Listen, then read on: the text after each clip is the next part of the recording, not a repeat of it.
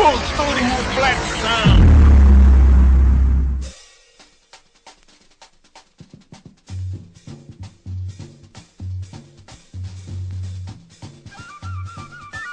Vamos nessa, pessoal, que está começando para vocês mais um Itacast. Eu sou Gilberto Santos, estou aqui hoje com Rafaela Paz. Oi. Olá. Aí, agora teve o dois. Oi olá. É, é... Pois é, eu estou E- tentando inovar. Inovar, vixe, é. E a participação aí de Roberto Santos, mais uma vez. Boa noite. Tô escrevendo o cordel do carro do ovo. O carro do ovo. É.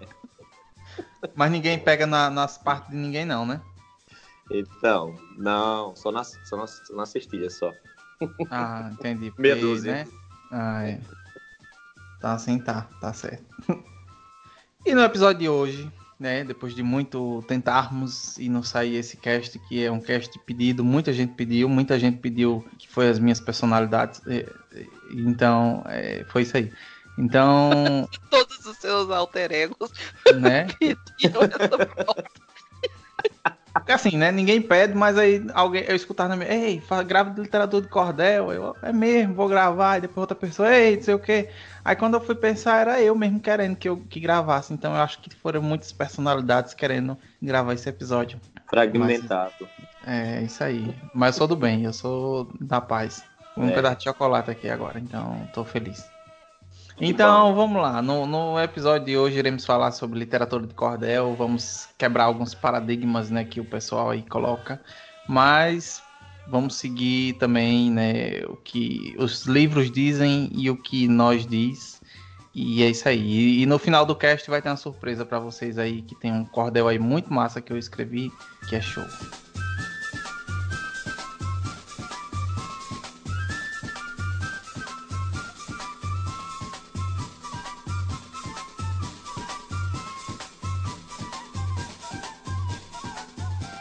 E pra iniciar, né, para iniciar esse episódio, Roberto, eu pergunto a você, né? Vamos, vamos, colocar assim, né, você que é o convidado aí das vezes. Se alguém, né, nesse nesse Brasil grande, esses Brasis aí, não sabe o que é um cordel, explica aí pro, pros nossos ouvintes o que vem a ser um cordel, o que é uma literatura de cordel. Então, a, a de cara, o, a- o conceito mais básico da literatura de cordel é um livreto, tamanho 10 por 15, que contém versos, principalmente os clássicos do cordel, que tem mais sucesso, que são os cordéis do imaginário, como, por exemplo, o do José Camelo de Melo Rezende, né, que é o Pavão Misterioso, que foi copiado, né, que a gente vai falar sobre os plágios aí de João Melquias, que assinou a obra, e também os mais variados, que são aqueles, aquelas cantorias dos cangaceiros também, não confundir com repentistas, e mais. O nome cordel, alguns estudiosos que dizem que vem justamente do formato, a posição que esses livretos ficavam nas feiras, e acabavam sendo vendidos a preços muito muito módicos, né? Um pre- precinho bem bem barato, ficava pendurado num cordão, por isso que acabavam chamando de cordel, justamente porque também era vendido na Europa, principalmente em Portugal e na França. Mas, mas uma coisa muito interessante sobre o cordel é que foi o nosso primeiro, podemos dizer assim, nosso primeiro telejornal dos acontecimentos nas feiras livres, principalmente com a gráfica lá do João Martins de Ataíde, que acabou popularizando mais os livretos e que tinha acontecimentos. Acontecia num dia, no outro dia, ou dois dias depois, já estava o cantador lá de, de folheto na feira recitando os acontecimentos. Por exemplo, Lampião morreu no dia 28 de julho de 1938. No dia 29 de julho de 1938, no centro de Maceió, já tinha cantadores com cordéis lá vendendo, narrando o fim de Virgulino Ferreira da Silva, o Lampião. Imagina a velocidade, quase um WhatsApp aí. Então, assim, é literatura. É literatura, alguns não, algu- alguns de, se retiram, chamam de literatura popular, outros dizem que algumas literaturas, como o próprio Pavão Misterioso, as proezas de João Grilo, do João Ferreira de Lima, a história do navio, do capitão do navio, de João Martins de Ata- de Ataíde, eles deixam de ser é, literatura popular e eles passam a ser encaixados na literatura erudita. Mas isso é uma discussão de, de anos, décadas, mas é só isso, resumindo. Tá, falou tudo. É isso aí, pessoal. Esse foi o Itacast. Valeu e falou. Não, eu abri pauta pros debates, pô. Não, o cara aí. falou tudo aí, poxa. O cara fica até sem graça. Fantástico. Eu escrevo cordel, eu já publiquei cinco. Aí, o bichão aí todo cordelista aí, tá vendo? Muito bom. A gente tá aqui só meramente ilustrando o Gilberto. Né, não? Não, e, e eu escrevi um cordel e eu, não, eu sou poderoso. Aí o cara chega, não, eu escrevi cinco. Poxa, É, não, e eu tô aqui num baile. É porque depois eu tive uma foto aqui da mesa, deve ter uns 400 aqui em cima da mesa, espalhado. Da década de 20 até recente. Tem muita. massa. Originais. A minha peça mais conhecida, o, o, o Alto da Compadecida, é, é fundamentado em três folhetos da literatura de cordel. A questão da origem né, é duvidosa, mas segundo dizem, di- ah, dizem né, o que está no imaginário popular, é, surgiu em países como Espanha, França e Itália. Ela começou a desenvolver nesse país, nesses países no, no- no decorrer do século XII, né, ganhando uma, uma certa notoriedade, que era o período do renascentismo. né? E aí ela começou mesmo assim ter, ter isso foi no 12, aí no 16, no período 16, aí ficou bem popular, né, a, a impressão do, de- do- das coisas que era feito oral, né, tinha que era na época do, do- dos trovadores, né, teve o trovadorismo e tudo, e aí essas, essas literaturas ditas cordéis eram passadas de pessoas na, na- na literatura oral, né? Não, não, não era escrito, era os caras lá. Acho que Trovador tinha questão musical também, né, Robério? Assim, os, eles Sim, recitavam claro. e eles tocavam, né? A própria, a própria literatura de cordel, ela, ela, ela é tocada, ela é cantada na, nas feiras livres. Eu já cansei de chegar, por exemplo, no, no centro da feira de Caruaru e tá lá sentado e tá o rapaz lá com um cordel na mão, o outro tocando a viola e o outro cantando, recitando lá os, os versos, né? Que é a questão, o próprio, a própria renascença mesmo, com os trovadores, tinha muito isso, os cânticos, né? Porém, é, é bem polêmico isso, a questão de, de, de atestar essas rimas e métricas e trazer para o que nós temos aqui no Brasil como, como cordel. Porque, por exemplo, é, no Japão, China e outros países, eles tiveram a poesia rimada, a poesia métrica e musical. E lá, da mesma forma, lá eles recebem outros nomes. E aqui no Brasil, a gente dá o nome de cordel e lá eles não colocam como se fosse uma origem europeia, por exemplo. Os haikais japoneses mesmo, ele tem uma, uma pequena rima. E eles são muito mais antigos que, os, que as rimas europeias, por assim dizer. E por aí vai, cara. É, É, é porque é o Polêmico, seguinte, é essa ideia, essa ideia de que é, o cordel ele não é brasileiro e não é nordestino, é, você pode fazer, traçar vários paralelos. Por exemplo, na época, a questão dos trovadores. É a mesma coisa da gente dizer que coco de embolada é, não é nordestino, que repente não é nordestino porque se parece com os trovadores. Porque eram É pessoas que iam em praças públicas, rimavam e contavam e cantavam histórias do daquela localidade, faziam avisos e tudo, né, em praça pública. Que é o que nosso repente o nosso coco de embolada é.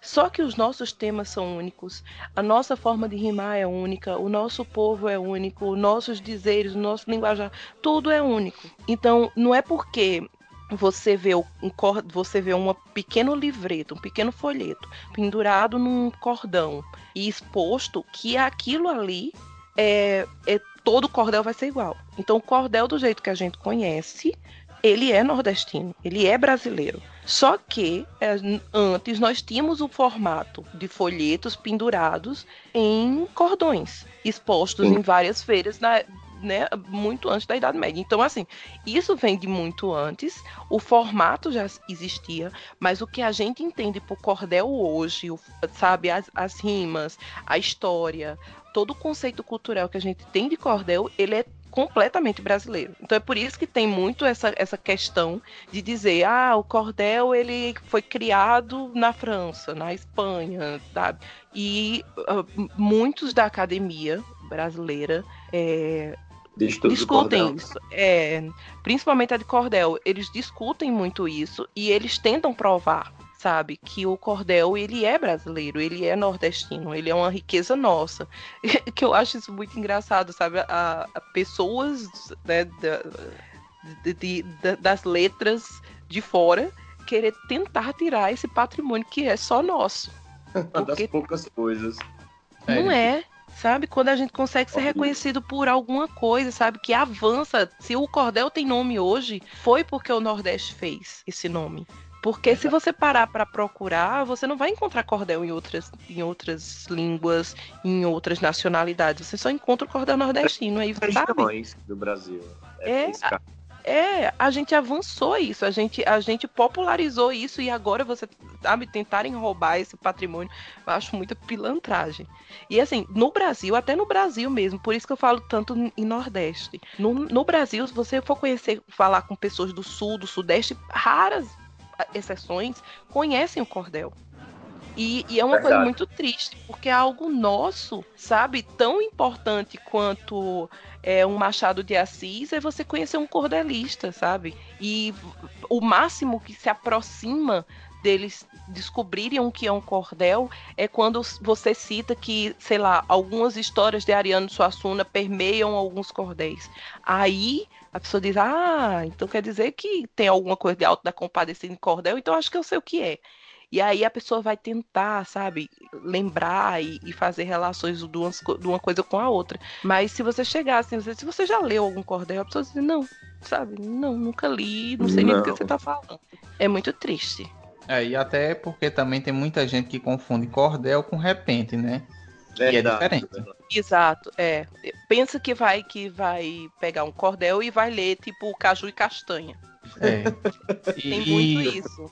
E só, só puxando ainda para a questão que o pessoal acha, né, que é de fora, que depois da França e disso tudo aí, desses países aí, Itália e tal, aí ele foi para Portugal. Que, que aí foi quando o, o Gil Vicente, que é um, um, grande teatrista, né? Sei lá, não sei se é teatrista o nome. O cara que faz o, as peças, né? É, isso. Mas ele que fazia essas peças, né? E tal, o Alto da Barra, o Alto do Paraíso e o Alto do Purgatório do Inferno, sei lá. São três, parece. E outras, né? Mas ele fazia cordéis e assim, cordéis, aparentemente cordéis, né? E aí disse que o cordel ele chegou ao Brasil no século XVIII, que foi na época da, das, do, do, descobrimento, colonização, né, e tal, do início da colonização. E aí foi sendo introduzido, né, e tal. E aí a, dizem que o primeiro, os primeiros cordelistas foi Silvino Pirauá e depois a dupla Leandro Gomes de Barros e Francisco das Chagas Batista. Né? E aí... Leandro é, o, Leandro é o, o chamado príncipe, o pai do, do cordel aqui no Isso. Brasil. Nascido lá em Pombal. Tem uma rua lá em Pombal. Visitei lá o local que ele, que ele nasceu. Leandro Gomes de Barro. Show. E aí, e aí diz que eles os primeiros repente, os primeiros cordéis, é. eles eram eles eram improvisados na hora, tipo, não era né, tipicamente é, escritos, ele era é, né, aquele negócio assim como. É quase como um repente, mas ele, ele era feito na hora, né? Assim, o, o cordel. E aí depois foi que foi escrito. E na aí... verdade, eles tinham, na verdade, na verdade, o Belan só não é corrigindo, só completando o raciocínio, é, é para o pessoal achar que cada vez, por exemplo, que eles iam para uma feira e eles improvisavam uma coisa, porque existe o, o, a cantoria de improviso. Às vezes eu chego, tem um violeiro e quando eles olham e perguntam meu nome, Aí eles fazem uma, um, um, verso com meu nome lá na hora, assim, uma coisa. Já, já essa questão, é, por exemplo, tenho um, um cordelista, João Firmino Cabral, uma vez conversando com ele, ele é itabaianense, hoje o maior cordelista sergipano, chama João Firmino Cabral, e é itabaianense aqui do Bom Jardim. E ele hum, é um, um, gênio. Faleceu, faleceu em 2012, e uma vez sentado com ele na banquinha de cordel dele lá no mercado, ele me disse o seguinte: É, hoje a gente escreve, eu não sei escrever muito bem, mas tem outra pessoa que acaba transcrevendo. Só que eles compõem praticamente de cabeça e toda vez que eles recitam, eles vão citar, por exemplo, Pavão Misterioso era recitado na íntegra. Esses caras são incríveis, velho, incríveis. Ele, eles recitam todo completo de cabeça e muita gente se aproveitava disso. Exato. É. E é justamente por isso que existe muita discussão de autoria, né? De alguns, Exato. de alguns cordéis, porque como era uma coisa muito popular e era feita em praça, e raramente ele era transcrito, né? A ideia era você estar tá passando aquelas, aquelas que virava até uma brincadeira, né? Mas aqueles contos, aqueles causos é, rimados para um grande público e raramente alguém transcrevia. E aí vinha um outro esperto né, via que um, um, senhor que não tinha né, a alfabetização não ia conseguir transcrever aquilo ali, ele disse, não, então eu vou pegar isso aqui para mim. E aí escutava, e aí já ia para frente, fora que tinha aquela questão, né, de cada conto aumenta um ponto, né? Então, cada um que ia contando e ia acrescentando alguma coisa. E aí, quando ia se discutir essa questão da autoria, aí o outro dizia, não, mas na minha história tem isso. Aí o outro disse, não, mas na minha história, que era a original, não tinha isso, mas você acrescentou só para dar uma mudada.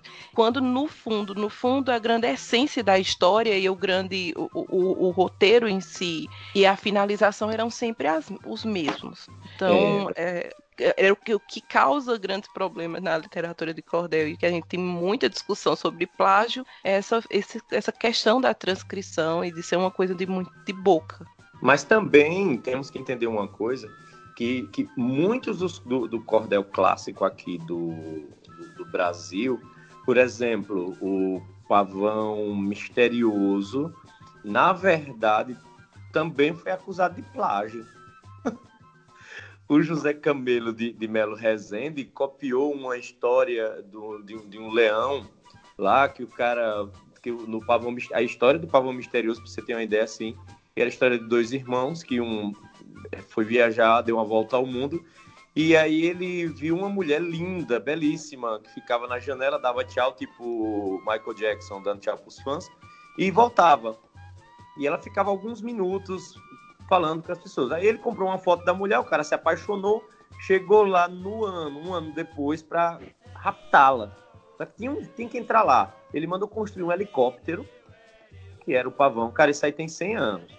Mandou construir um helicóptero. Ele entrou no helicóptero, usou raio laser para cortar o teto. Ele entrou furtivamente com uma, uma roupa stealth mesmo, assim, e foi e raptou ela. E essa história ela já tinha sido contada em cordel no final do século XIX, que era o, o, o leão de Rudá. Um negócio assim, era a história de um, de um cara que se apaixonou por uma mulher e mandou construir um leão, uma máquina que era um leão, para poder andar muito rápido e conseguir alcançar a caravana dela e roubá-la. Ou seja, 30 anos antes. Essa história já tinha sido contada. E aí disseram que essa história do leão também já tinha sido contada no século XVI, oralmente. São as coisas, né? Nada se cria, tudo se copia. Então, assim, tem, tem muita coisa a ser pesquisada também aí, viu? É, até porque também o, o Alto da Compadecida, o próprio Ariano fala que foi em, é, a criação foi baseada em três em três cordéis, né? Foi. Três cordéis. Mas também eu sou. Quer que eu diga uma coisa? Por exemplo, pavão misterioso é o pavão misterioso. Do leão é o leão. O cara usou. É, é, é como se você achar que todo filme de vampiro é plágio um do outro. E achar que, por exemplo, eu tenho aqui na mão o, o, o, mestre e o, e o, o, Como é que se diz? O mestre e o cabra que o mestre ensina. A Manuel da Almeida Filho é considerado um dos maiores cordelistas brasileiros. E ele escreveu a história de Zé Baiano, Vida e Morte. Você lê o livro, é uma história. Aí o, o praticamente filho, né? Que eles, eles, eles trabalharam juntos no mercado de Aracaju, e o que foi o João Firmino Cabral que eu falei, e escreveu Nascimento, Vida e Morte do Cangaceiro Zé Baiano. É escrito de forma diferente, mas é a mesma história. Onde nasceu, os crimes que cometeu, onde morreu e como morreu. Mas você pode, eu posso dizer que o João Firmino escreveu isso em 2000, plagiou Manuel da Almeida Filho, que escreveu em 74 que era seu mestre, e agora? É plágio ou não é plágio?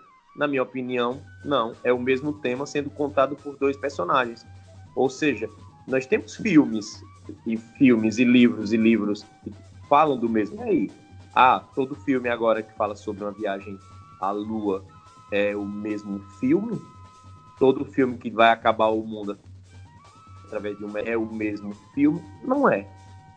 Então, Cordel também rola muito disso. Temos que pensar dessa forma, viu? Inclusive, eu estou aqui na mão com um livro chamado A História da Literatura de Cordel em Cordel. Não tem nada mais metalinguístico no mundo que isso. E uma coisa que também é interessante frisar, o cordel hum, para o Nordeste passou por muito tempo, foi para mãe, avô, principalmente os antigos, contavam para os mais novos para, sabe, tipo, dar um alerta. Então, é, contavam causos de feras, de bestas, de perigos, para que as crianças ou para os mais jovens não seguirem esse caminho. Então, esses, esses ensinamentos que tinham muito em conto de fada e os monstros e toda aquela criatividade é. que existiam nesses contos, principalmente dos irmãos Green, a gente tinha muito isso é, no cordel. Muito no início era basicamente isso, muito caos, muita história fantasiosa. Hoje a gente já encontra cordéis que têm um pezinho mais na realidade, cordéis políticos, críticas sociais, educacionais. Então a gente já tem uma outra, é, uma gama maior de temas. E eu concordo plenamente com o que você disse, Roberto. Não é porque é, tem duas pessoas falando sobre um mesmo personagem, sobre uma mesma época, que vão ser cordéis plagiados, que tá tendo um plágio, não, porque o tema está ali. Até porque se você for parar para pensar o que era o, o, a questão dos repentes, coco embolados, desafios, que às vezes rendiam algum cordel. Era você soltar um tema e que duas pessoas de, desenvolvessem rimas com base naquele tema.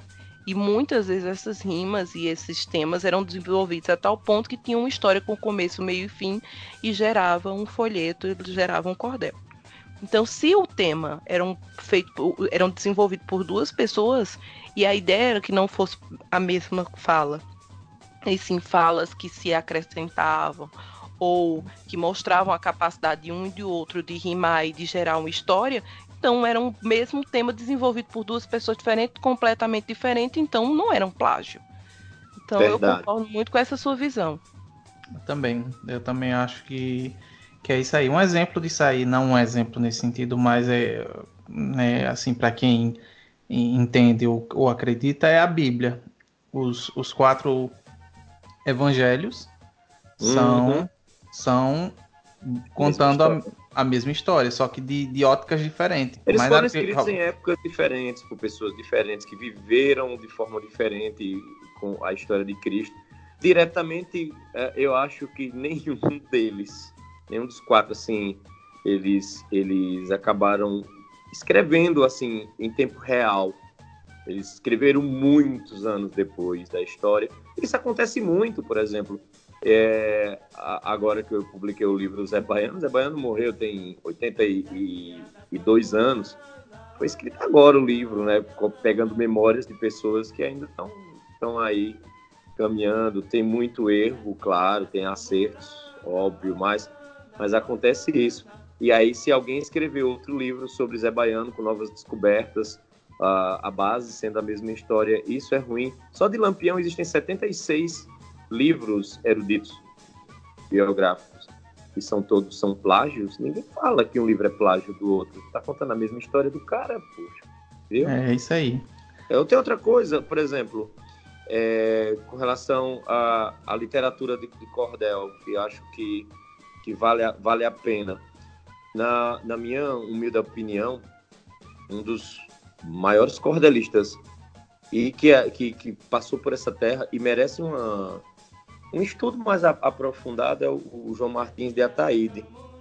Existe uma coisa em Ataíde. Ataíde foi o, o cordelista é, que revolucionou a história do Brasil com relação a, ao trabalho que ele tinha com a imprensa.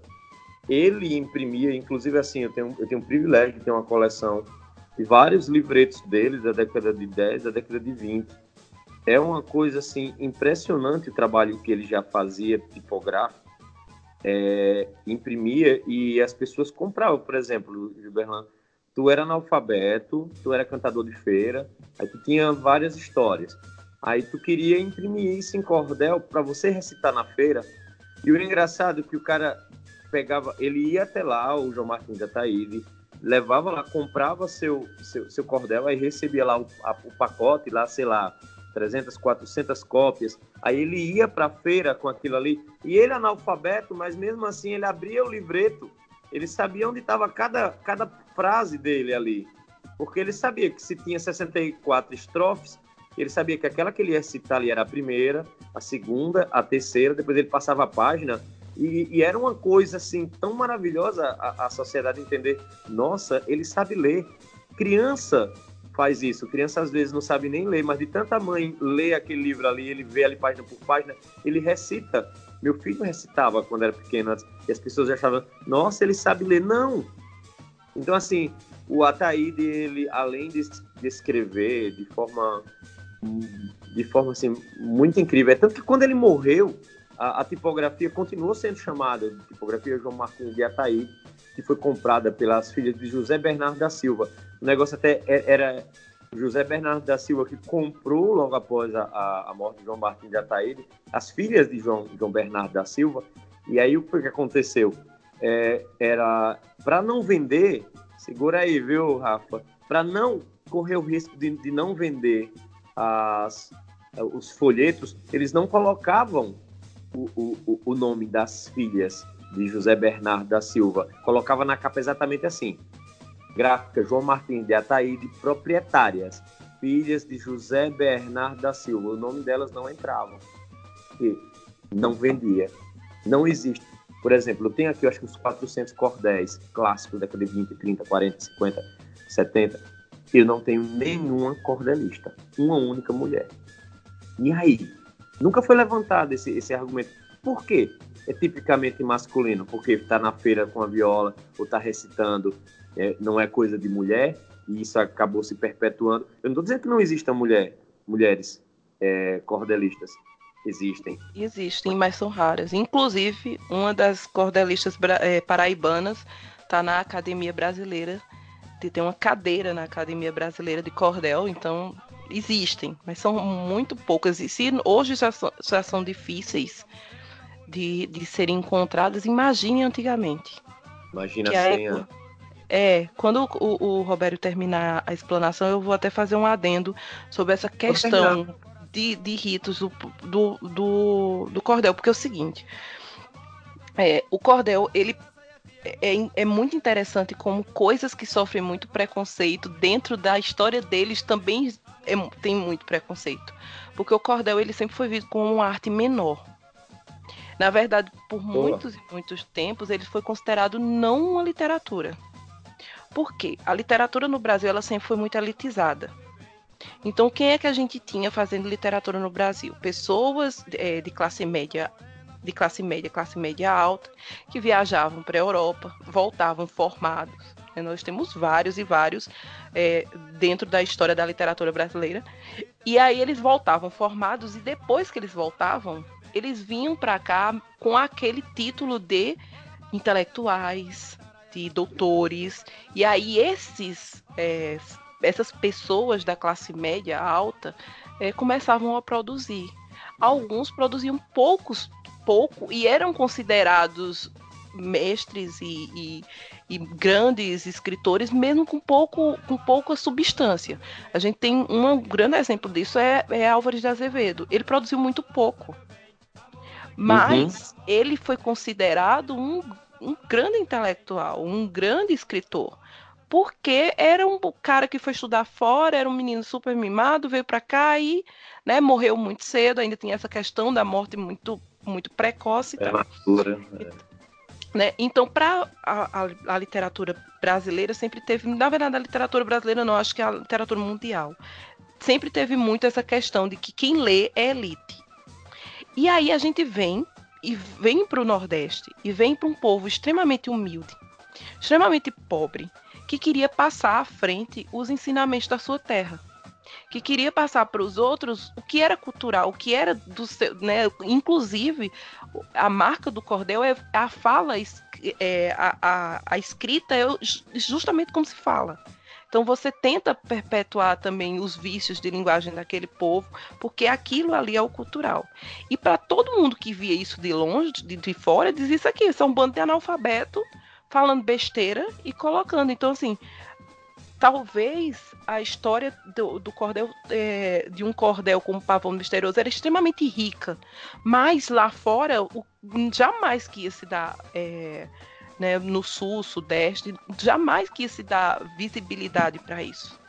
Então a Sim. gente tinha uma arte, uma literatura que não era aceita como literatura, que era vista como uma coisa menor, coisas de pessoas sem esclarecimento, de analfabetos, e que por isso não abria, é, não tinha visibilidade e não tinha, não corria pelo Brasil.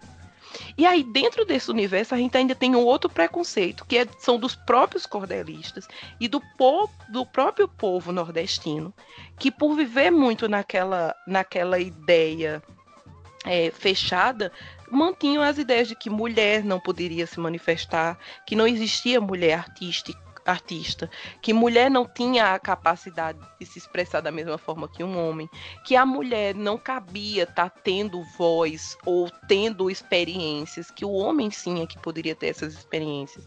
Então, Perfeito. por isso a gente não via mulheres entrando numa roda. Por exemplo, jamais seria aceito que uma dona de casa, uma mulher, ou até uma menina mais nova, entrasse numa roda e fosse é, desafiar os homens sabe? Numa, numa, numa, num repente. Num repente, sabe? Num, num, a Mas gente eu vou sabe. te dizer uma coisa, vou te dizer uma coisa. É, existe, tem um vídeo no YouTube, eu vou até procurar para mandar para o Gilberlan, que se não me engano foi no enterro da Marinês, de Marinês e sua gente. Não sei se foi no enterro ou foi. Tem uma senhora com um pandeiro fazendo repente, desafiando um rapaz na feira. Ela vai de testa com esse repentista na, ela é espetacular. É uma coisa meio puxada a coco de embolada com cordel, com repente. É uma coisa impressionante. Até vou pedir para Gilberlan deixar para o pessoal ver aí. A, a, Eu boto é na. Coloca coloco na descrição. Não deixem de ver. Eu vou mandar o mais rápido que eu puder. Então, assim, só para você, você entender mesmo. Quando você falou um negócio, me arrepiei todo, rapaz, com essa história aí da mulher não. não Porque, assim, esse, esse lance da, da, da mulher dentro da história da literatura do cangaço, a história clássica do período de ouro mesmo ali, do José Pacheco, a chegada do Lampião no céu, no inferno, aquela coisa toda assim, o Zé Camelo, todos eles, Leandro Gomes de Barros, né, com a, o mais, um dos mais clássicos dele, que é a Confissão de Antônio Silvino, é, você não encontra, ou quer, quer dizer que não tinham mulheres capazes, é isso que a sociedade quer, quer falar. Então, ponto para você, viu, por esse por essa explanação perfeita. Viu? É. A gente tinha mulheres capazes, mas elas não iam ter essa visibilidade. Eu acho que muitas vezes elas não tinham nem coragem de desafiar o pai, a, sabe, aquela questão patriarcal que tinha tanto aqui, para dizer assim, não, vou, vou expor. Não, o lugar dela era em casa, era cuidando dos filhos. Muitas vezes essas mulheres criavam cordéis para contar para os filhos. Então, no lugar delas estarem expondo isso em praça pública, elas estavam fazendo em casa, sabe? Elas estavam criando. A, os... É, sabe? Elas estavam criando os próprios repentes para passar algum ensinamento para os filhos. E aí, esses filhos sim tinham essa visão do, sabe, do, da, de toda a criatividade dessas mulheres. E infelizmente isso foi perpetuando, perpetuando e demorou muito para que a gente tivesse mulheres que tivessem voz. O mesmo caso que você falou agora da senhora que tocou é, no funeral da, da Marinês, aqui na minha cidade tem três mulheres cegas. São três senhoras bem velhinhas. Elas já apareceram, inclusive, uma vez, eu acho que no Domingão do Faustão, alguma coisa assim. Que elas tocam pandeiro elas são cegas, elas são analfabetas, e elas tocam pandeiro e fazem repente, cordel, cantam as músicas dela. É uma coisa muito interiorana, sabe? Ela tem aquelas, aquelas, sabe aquelas lamúrias das mulheres nordestinas que faziam muito em velório? na boa parte assim do, do carpideiras exato as carpideiras pronto então tem um toque de carpideiras é uma coisa que estranha para muitas pessoas de fora mas eu acho extremamente rico e bonito sabe? e elas são senhoras. As três ceguinhas. As três ceguinhas. Cara, eu conheci, tu me trouxe agora uma, uma lembrança muito boa, cara. Elas são incríveis, incríveis, cara. Boa memória, parabéns por lembrar delas, viu? É, é muita sabedoria popular e, e, então é isso. Então a, questão das mulheres não estarem tão presentes, eu acho que é muito por causa disso, sabe? Por causa dessa questão cultural tão retrógrada que a gente tinha e às vezes até tem, sabe? Do mesmo que o problema que a gente tem com mulheres, não é uma coisa só do cordel. Se você for parar para ver, assim, a literatura feminina no Brasil ainda é muito negligenciada, sabe? Em escolas eu demorei muito tempo para ter uma grande escritora sendo estudada, sabe? Em sala de aula mesmo não lembro nenhuma sabe? A não ser, sei lá, perguntar qual era a coisa, a, a, escritora que era mais comentada quando eu era criança ou quando eu estava em escola era Ana Maria Machado e parava por ali. Eu tinha vi... Cecília Meirelles também. E Cecília Me... é, Meirelles na questão da, da, mais da poesia, né? Então, eu só vim ter realmente noção e, e uhum. Entender o que era literatura de mulheres no Brasil quando eu entrei na academia. Até a Clarice Lispector, na escola, quando eu estava, ela era muito zombada. Isso. Sabe? Todo mundo zombava muito, porque para Clarice Lispector é aquele, aquela mulher que botava umas frases de poesia na internet. Clarice nunca escreveu uma rima. Ela nunca fez poesia. E eu estava dentro, de, dentro da escola, tendo aula de literatura e escutando que Clarice Lispector era uma poetisa. De Nossa. Tão, né, de Eu tão é absurdo que, que livro, era. Né? A Hora da Estrela, o nome parece nome de livro de poesia. Exato, mas pra você ver, as pessoas não estavam nem um trabalho de ler, sabe? E eu só vim entender Macabeia. mesmo Macabeia e, e, toda a essência de Clarice quando eu cheguei na, fac... na faculdade. Sabe? E eu vi que aquela mulher. O quão grande é a Clarice, né? Exato, que ela foi tão, sabe, tão diminuída e o quão ela incrível é a literatura dela. Ela Exato. sofreu muito com depressão, muito, muito. E ela deixa transparecer muito bem, por exemplo, a, a própria Macabeia a, transmite muito a inferioridade feminina da mulher que queria ser mulher e muitas vezes a sociedade ela impedia, ela, ela trancava ela dentro de quatro paredes. Eu acho, eu acho a Hora da Estrela assim, um dos livros mais impressionantes da nossa literatura, mesmo ela não sendo brasileira, né? Porque muita gente não, não, não, não sabe. Ela, ela, ela foi, ela foi criada aqui tudo. Mas eu não sei, se não me engano, não sei se ela é tcheca. Você está sabendo? Eu, eu acho que ela é da Ucrânia. é ucraniana, se não me engano. Ela é ucraniana e ela. Ai de quem dissesse que ela era ucraniana. Ela era, era brasileira e ela era pernamb... ela era nordestina. Ai de quem dissesse que Clarice não era nordestina, que ela virava um bicho. Mas morreu no Rio de Janeiro em 77. É. É, é, ela, ela, ela realmente é da Ucrânia. Em Kraia, em Chaya Deixa eu ver como é o nome aqui, ó. Chaya Pikasovna. Não, não, não começa a xingar o, os ouvintes, não, Roberto. Vamos. Não, vamos o nome adiante. dela. O nome eu dela. Eu sei, é porque é muito é, é estranho. É Chaya Pikasovna Lispector. Ó, espia. Caramba. Melhor Clarice, Clarice do Povão. Nossa, Clarice do Povão, meu filho. Uhul. É isso aí. A minha peça mais conhecida, o, o, o Alto da Compadecida, é, é fundamentado em três folhetos da literatura de cordel. Falar sobre as características, né? Porque tem o, a, o cordel, ele, ele tem umas características peculiares, né? A primeira são ilustrações em xilogravura. Roberto, para quem não entende, o que é uma xilogravura? Xilogravura é nada mais, nada menos que a palavra xilo, que vem de seco, gravura, que é o desenho. Nós temos um desenho impresso a, a seco, através de quê? De uma tábua de madeira esculpida em alto relevo ou baixo relevo, a depender do autor e da forma como você quer imprimir no seu desenho a pessoa coloca, faz sua matriz sendo esculpida e através dessa matriz ela é colocada uma tinta e essa tinta vai sendo impressa como, uma, como se fosse um carimbo. Ah, no Nordeste nós temos diversos, diversos xilogravuristas, inclusive um. Eu esqueci do nome, mas eu vou lembrar daqui a pouco. É, que foi considerado um dos maiores do mundo.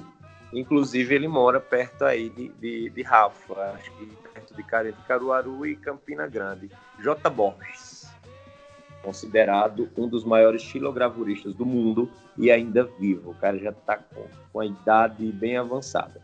As xilogravuras, elas foram popularizadas também na Europa, junto com a criação de Johannes Gutenberg da, da, da imprensa, que é, o mesmo, é, é, é a mesma forma em si. Ao invés de colocar no tipógrafo, por exemplo, produção de cordel que a gente está debatendo, como era feito? É, eu tenho aqui em minha casa, na minha coleção, Gilberlan. Gilberlan a gente marca para ele vir aqui para ver o acervo e, e, e, a gente sempre se, se desencontra. Mas quando o Gilberlan estiver é. aqui, eles faziam a matriz do cordel já no tamanho da capa, em 10 por 15, é, espelhado. E aí o que é que acontece? Ele era encaixado numa prensa, numa prensa onde era passada a tinta preta e o papel seria colocado lá e passado nas capas e criado essa, criado essa imagem. É sem dúvidas uma das maiores, a xilogravura é a maior, podemos dizer assim, é, manifestação visual, no caso de, de artistas plásticos, aqui do Nordeste. Podemos dizer assim, assim como o chapéu do cangaceiro é o maior símbolo nordestino, você não, você não faz nada sobre o Nordeste em qualquer canto do mundo, do Brasil, se você não botar a peste no chapéu de cangaceiro. Vá por mim, tem que botar para significar Nordeste. O cordel como forma de, de colocar, e a xilogravura, que era a capa, era a capa. Inclusive alguns cordelistas choram com, com isso, né? com a perda desse, de, desse grande, que cada vez menos os cordéis estão sendo substituídos de xilogravuras por desenhos elaborados, por exemplo. A editora Luzeiro foi responsável não pela destruição, mas pela criação de uma nova forma de apresentar esses cordéis, que eram os cordéis, é, podemos dizer assim, as capas desenhadas, já mostrando exatamente um resumo do que você ia encontrar dentro. Muitas vezes a xilogravura, por exemplo, eu estou aqui na mão, é, o pavão misterioso tem um, desenho incrível de um pavão em cima de uma palmeira, e aqui eu estou do outro lado, as proezas de João Grilo, e é o próprio João Grilo com o chapéuzinho de palha na cabeça, puxando um, um, um grilo, como se fosse um, um, coisa. E esse foi do J. Borges, aqui, que, que é fantástico, esse, essa xilogravura. Para você ter uma ideia, uma matriz da xilogravura da primeira edição da Chegada de Lampião no Inferno foi leiloada há uns 10 anos por quase 5 milhões de dólares. Eita, poxa. E é, e é interessante, né? Porque assim, era uma coisa outra, outra coisa para deixar claro o quanto era popular o cordel, porque a fabricação do cordel era de cada artista, de cada, de cada cordelista. Então tinha que ser feito da, da forma mais barata e mais fácil possível para que ele pudesse, inclusive, fazer com, com uma grande quantidade para vender em feiras. Né? É, essa, por, por ser tão é, manual, tão é, artesanal, o, o, a literatura de cordel era muito barata. Na verdade, até hoje ela é bastante barata. E aí, quando vem algumas escritoras, algumas editoras e tentam é, colocar e incrementar essas capas, eu, eu fico muito triste, porque parece que estão tentando colocar uma literatura que é muito. Já, a literatura é, de cordel. Porque a xilogravura é uma marca específica da literatura de cordel. Então, quando você coloca uma capa muito desenhada, uma capa que você sabe que passou por um trabalho bem complicado de impressão, é, bem uhum. detalhado de impressão, inclusive, é, você tira metade da, da beleza dessa arte, sabe? E, e, tenta colocar ela em padrões de outras literaturas. Então, assim, caramba, quer fazer uma capa bem detalhada, muito cheia de, de figuras, faz com outra literatura, sabe? Não mexe no que, no, no que já tá bom, não mexe no, no que já é belo. Porque, gente, o trabalho que você tem esculpindo um pedaço de madeira, sabe, para virar uma capa e você tirar isso, sabe? Porque hoje você não precisa mais esculpir a madeira, você consegue né, fazer digitalmente um, uma feição, uma, uma estética de uma, de uma xilogravura. Não precisaria literalmente ir para madeira, mas mantém essa estética de xilografura, mantém o traço reto, firme e com poucos detalhes, porque isso é o que faz a literatura ser a literatura de cordel, sabe? Também. É, a gente tinha, a gente tinha Ariano, ele, eu acho que um dos grandes é, apaixonados pela xilogravura foi Ariano Suassuna. Ele Com foi movimento armorial. Exato. Ele criou o movimento armorial, que para quem não sabe, é um movimento é, que buscava criar uma arte erudita é, baseado na cultura popular nordestina.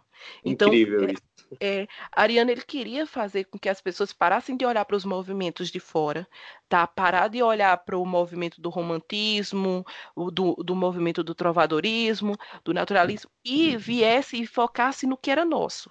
Então ele criou o movimento armorial. E o que, é que esse movimento armorial falava? Falava do repente, é, é, batia palma e exaltava a xilogravura, é, falava que o, os nossos reis e rainhas porque tudo ariano identificava que o nosso povo tinha rei, o nosso povo tinha rainha, e, e tinha uma, uma realeza aqui dentro do Nordeste, que esse, essas figuras deveriam ser privilegiadas. E aí o movimento armorial veio por, por, com isso.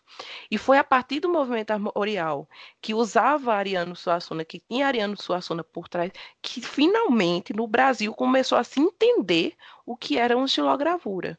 E aí as pessoas começaram a ver a estilogravura até como arte. E aí você começou a ver quadros indo para o Sudeste e sendo expostos de, com xilogravuras e a galera batendo palma, mas isso foi por causa de Ariano, que já tinha um nome, que já tinha um, sucesso como um, escritor, e aí ele conseguiu levantar essa arte, porque se fosse só pela literatura de cordel, infelizmente, xilogravura não ia ser reconhecida até hoje.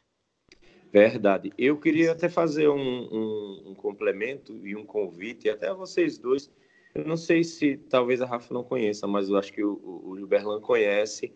Existe um canal no YouTube que é muito parceiro do Cangaço na literatura, que é o Causos de Cordel. Tu conhece, né? Vocês conhecem? Conheço, conheço.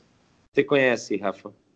Não, não conheço. Tá vendo? Acertei, na lata. Gilberlan. o, o, tem um canal chamado Causos de Cordel. Eles produzem animações contando a história do sertão, do povo através de figuras de xilogravura em movimento. Então eles fazem a figura em xilogravura assim. Eu tenho o privilégio de em vida me ver como personagem de, de história, de desenho, de animação. Eu e o Nininho nós já fomos homenageados duas vezes nesse canal é, como personagem. Ele, ele criou um personagem regular. Existem personagens regulares lá que ele não é que ele criou, Tipo, o Tiringa, o Tiringa ele é retratado no, na xilogravura digital, e mas ele, ele segue a risca uh, o J. Borges, por exemplo, o formato, e aquilo ali acaba atraindo muita gente. Ele fala da literatura de cordel, então é, é tanto que o nome do coisa é Caos de Cordel, ele produz a, a, as métricas, as rimas, e acaba fazendo a brincadeira, por exemplo, é, o presidente com o encontro de Bolsonaro com Lampião. Ele fez lá. É muito hilário. E o que é mais legal é a galera, tanto de A quanto de B, politicamente falando, tá lá elogiando, dizendo que, que, que adorou todo mundo, se uniu para dizer que o negócio é legal. E naquele momento eu vi, foi um campo neutro para todo mundo ali, sem precisar estar tá se ofendendo. Então a cultura ela trazendo isso para isso, assim, digo a todo mundo, é, vai no YouTube e procura causos, é causos mesmo, causos de cordel.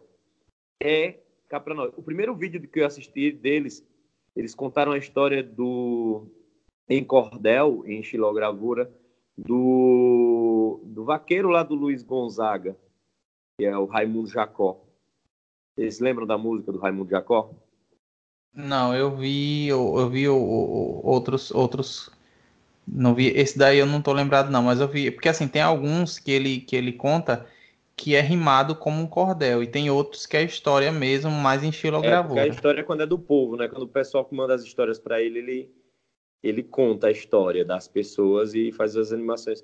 Raimundo Jacó era aquele primo do Luiz Gonzaga, que era o melhor da região, do Exu, e ele um dia foi chamado para ir pegar uma reis e ele foi assassinado. E é uma história muito triste. A partir disso, Luiz Gonzaga, muito triste, em cima do, do túmulo dele, criou tipo um mar. E todo ah, eu já ouvi, já vi, já. Você falando agora, eu, eu, eu, lembro desse, desse vídeo. A história é linda. Tem o Luiz Gonzaga fez a, a música A Morte do, do, do, do Vaqueiro, que é, que é uma música belíssima e que já é outra história, mas vocês verem como uma coisa liga a outra, né? Você, a gente tem muito ainda a oferecer e ainda existe resistência.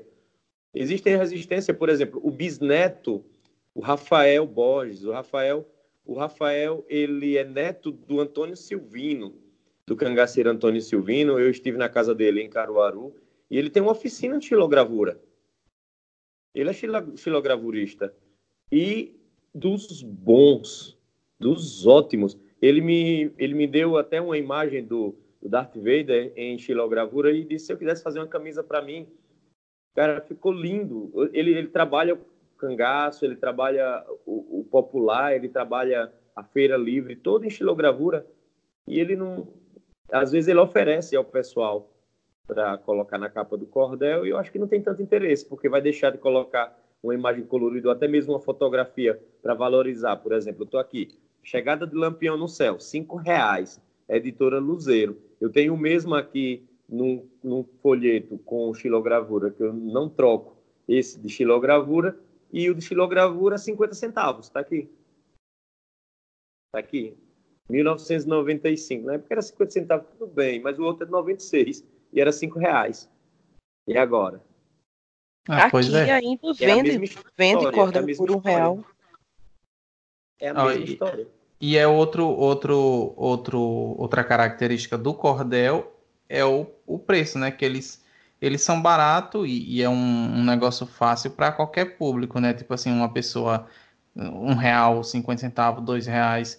Eu lembro que teve uma vez uma, uma feira cultural em Laranjeiras e eu estava lá na. Foi, foi na Universidade de Laranjeiras. Eu fui lá e tinha muito cordel, tinha muitos escritores, inclusive lá, tinha os escritores lá mesmo, né? Tinha alguns que já morreram e tinha as obras, e tinha alguns que eram de pessoas vivas que estavam lá. Eu fiz as Zezé de Buquim, eu quero registrar aqui Zezé de Buquim. O cara deve ter uns 300 cordéis já publicados, cara. É uma máquina de publicar livro, cara. E ele, ele, ele participa dessas feiras, é, tipo o Festival de, de Laranjeiras tal. Ele tem, ele tem um cordel clássico, é o Encontro de Lampião com os Coronéis, que é, é impressionante como ele, ele, ele rima e ele trabalha a métrica assim. Eu sou escritor, eu comecei minha vida como poeta e, e eu trabalho muito, eu gosto muito da, da, da, da rima e o cara é, é incrível, Gilberlan. Faz falta aqui em Itabaiana encontros de cultura, viu?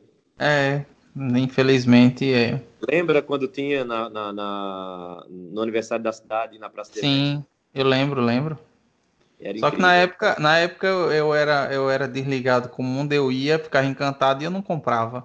Aí hoje que eu tenho, digamos que condições financeiras de comprar, não tem.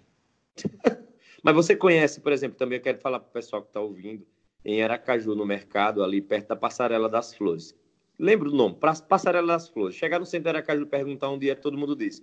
E é a melhor referência. No final da Passarela das Flores, direção sul, tem a banca de João Firmino. Ainda hoje banca... tem?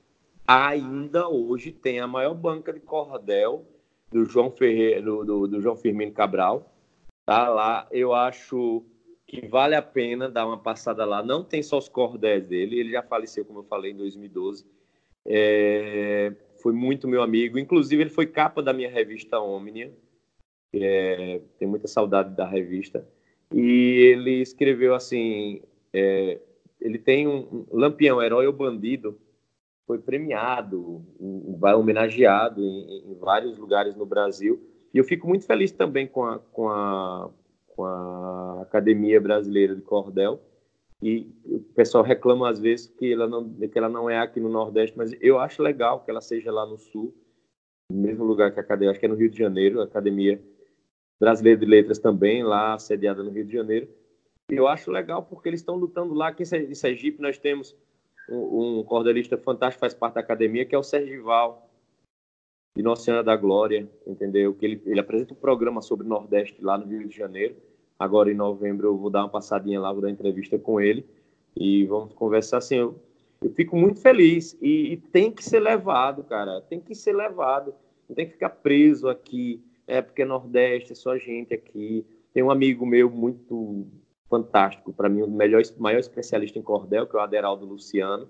O Aderaldo Luciano agora teve várias músicas é, dele, letras dele, é, interpretadas por aquele menino que foi secretário de Cultura aí na Paraíba. Rafa, como é o cantor? Meu Deus, nem lembrar. o que, que canta, o que canta aquela música Filme Triste de coisinha. O Bruto me avisou que é estudar. Ai, ai. É, eu esqueço o nome dele. É, ele, o Aderaldo Luciano, ele, ele escreveu um livro, é indicação para você que está ouvindo. É a história do, a, a, a, história do cordel. Ele, é a análise crítica sobre o, o, cordel. É um estudo impressionante sobre, sobre a literatura do cordel do Aderaldo Luciano. E eu tenho esse livro aqui, eu já li, reli e vou ler novamente porque ele é muito bom. E ele defende com unhas e dentes que o cordel é nordestino, esse livro. Com unhas e dentes. Ele viaja o Brasil todo. Chico César, lembrei. Ele viaja o Brasil todo, todo, todo, todo, levando a palavra mesmo, quase como se fosse uma religião mesmo, do cordel palestrando. Ele palestrou já aqui em Itabaiana várias vezes, em Aracaju, no encontro das academias de letras, no encontro da maçonaria também, teve, teve um encontro, ele palestrou. Digo uma coisa a vocês, é hoje um dos maiores especialistas, se não o maior especialista de, de literatura de cordel. Inclusive, só para terminar, acho que falei demais, eu vou indicar dois livros muito bons, para o pessoal que quiser saber as origens da, da nossa cantoria e do, do cordel é, Vaqueiros e Cantadores de Câmara Cascudo. Gente, Vaqueiros e Cantadores é um, é um, é um estudo minucioso sobre as rimas aqui no Brasil e misticismo e fanatismo na literatura de cordel de Magna Anceli Meira de Souza. Inclusive tem um, uma xilogravura linda da Bila na capa com o Antônio Conselheiro, é, com o cajado, e ela vai debater justamente isso, assim. Vejam que riqueza, e eu tenho, fico horrorizado quando alguém diz que uma riqueza dessa é, é baixa, é pequena, é pouco. É pouco porque tu não estudou, porque as pessoas têm o costume de dizer que não presta uma coisa que não conhece, e depois que conhece se cala, porque vê que estava errado. E muitas pessoas não costumam dar o braço a torcer, né? É isso aí. E só eu só queria, né, falar que que tem muitas as características do cordel são muitas, né? O preço, né, essa a questão da estilogravura, o formato, né? E, e, e, tem algumas coisas que são interessantes, que é o uso do, do humor, do sarcasmo, ironia. Isso depende, né, também da, da, da, da história. Mas uma, um, um, dos pontos principais é a linguagem informal, né? A questão da oralidade, da, da rima e das métricas, porque é uma coisa bem comum. E o que eu acho legal é que o, o cordel, ele resgata, ele, ele, ele não deixa morrer a questão folclórica, né? Porque tem essa questão de mitos, de lendas, né? Tem, tem a questão que Robert falou da, da questão do, do, da notícia, né? Se foi alguma coisa assim real, mas de uma forma poética. E, e outros temas, né? Que um, um dos temas que foi muito abordado no Cordel foi a questão do cangaço, né? Tem a questão mística que você falou do, do pavão misterioso, tem, tem é, a mulher que casou com o lobisomem, Tem o A cachorro perna do inf- cabeluda. a perna cabeluda, o cachorro do inferno. A perna cabeluda é bom. É o mito lá de Recife. Que, que é, o o povo se pela de medo no Recife dessa perna cabeluda, viu? É verdade. Eu tenho uma pergunta para fazer pro Gilberlan, principalmente. Não, é, é um pouquinho cabeluda a minha perna. Não, não, não, não, não vou, não vou discutir seus pelos, meu bem, porque isso é uma coisa muito Não, é que você tá falando perna cabeluda, eu pensar, você ia perguntar a minha, eu dizer, não, tem, tem um pouquinho. Gil, principalmente você que fez o mesmo curso que eu, né? Para quem não sabe, eu e Gilberlan somos formados em letras, E né? Roberto? Estamos. e Robério também é formado em letras. Mas, Robério, você chegou aí para a sala de aula direto? Ainda eu, eu estou há 19 anos em sala de aula. Olha aí, então somos todos professores. A grande pergunta que eu tenho para fazer para vocês: quando vocês estavam na academia, quando vocês estavam dentro de- da universidade, como foi a- como foi que vocês chegaram no cordel? Tinha uma cadeira para isso? Vocês foram apresentados para o cordel de uma forma é, ele, ele foi dado o, o, o destaque que ele merecia ou vocês que procuraram o cordel? Porque eu tenho duas perguntas para fazer sobre isso. É, na verdade, eu procurei o cordel, eu sempre procurei, né, já há muito tempo. E, e assim, se passou, foi em literatura romântica, é, literatura, é alguma coisa assim, eu, eu não tô lembrado qual foi a, disse- é alguma coisa assim, é, literatura românica, eu acho que é alguma coisa assim. Românica aí bem por cima. Isso, e bem por cima. E literatura sergipana também, que foi bem por cima também. Né? Teve, teve um, um pouco também sobre, acho que introdução à literatura, mas se teve, é porque assim, eu tô confundindo porque sempre eu procurei, né? Mas se teve em todas essas disciplinas, foram tudo por alto e não focando, não teve nenhum foco em cordel. Eu que corri atrás sempre né, buscando aprender, conhecer, entender um pouco a métrica e, e foi isso. E você, Já- Roberto? Eu, eu já cheguei, é, eu sou, sou muito sertão e eu sempre tive acesso a, desde pequeno, à literatura de cordel por meu pai. Meu pai, um grande colecionador e leitor de cordel, e ao entrar na academia, é, eu não tive tanto, tanta sorte de ter bons professores que incentivavam justamente a literatura de cordel. Como o Gibberlan faz, só são pautas mesmo assim, bem superficiais, falando sobre a métrica, a literatura de cordel. No ensino médio também a gente estuda um pouquinho métrica no trovadorismo, tal, aquela coisa assim mais, mais superficial. Só que na, na, na UFES, né, aqui na universidade, eu, eu vendia meus cordéis para pagar meu lanche. Eu cheguei lá vendendo, inclusive meu primeiro cordel vendia muito, tipo assim, a um real mesmo, o pessoal comprava dois, eu daqui a pouco vendia cinco, dava para fazer e colocar lá, dava para ajudar já. Meu primeiro cordel foi Antônio Conselheiro na Vila de Itabaiana. Bom demais, E muito massa. Foi meu primeiro cordel, eu tenho, eu tenho ele aqui. E outra, com capa com xilogravura e um formato inusitado que eu aprendi com com João Firmino Cabral, que é pegar uma folha é, A4 e dobrar ela em, dois, em duas. Você dobra ela eh, no meio, na, na- ela, ela aqui em, em pé inteira, no meio, depois no- na vertical, depois na horizontal. E você forma um livreto, onde tem que ter o número, tem um, dois, aí três, aí você abre quatro, cinco, seis, sete. E dentro. Olha, não sabia não. Uma folha só, fica mais barata ainda, que são duas Xerox. Aí, lado A e lado B. Tá aqui, é... só, só um trechinho. Tô de volta, meu leitor. Ah, tô de volta não, tô inventando, mas tô de volta mesmo.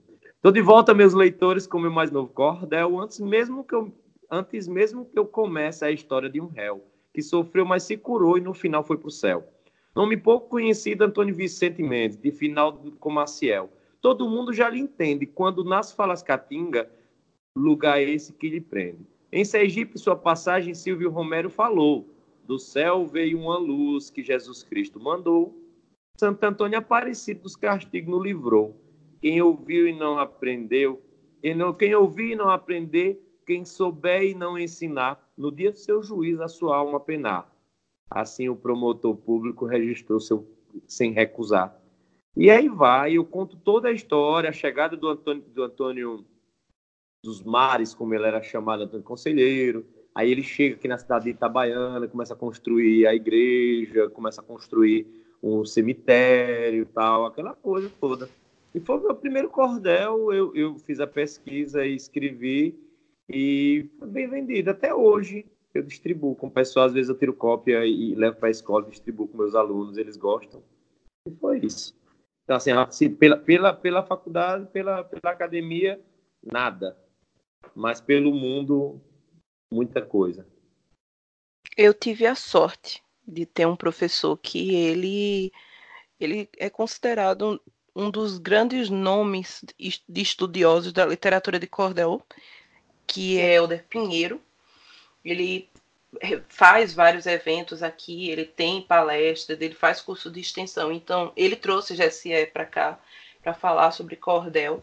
Então, assim, ele tem uma cadeira de literatura de cordel dentro do curso de letras. Então, eu tive a chance e tive a oportunidade de estudar a literatura de cordel com ele de ver assim a paixão que ele tem pela literatura e ainda tive uma outra é, um outro privilégio que eu também vou perguntar para vocês depois que eu contar a minha experiência, que foi trabalhar com literatura de cordel dentro de sala de aula, dentro do meu estágio. Porque quando a gente foi estagiar com o ensino fundamental, é, eu, a gente tinha vários estágios, né? a gente tem estágio de, de gramática e redação e tem um estágio de literatura.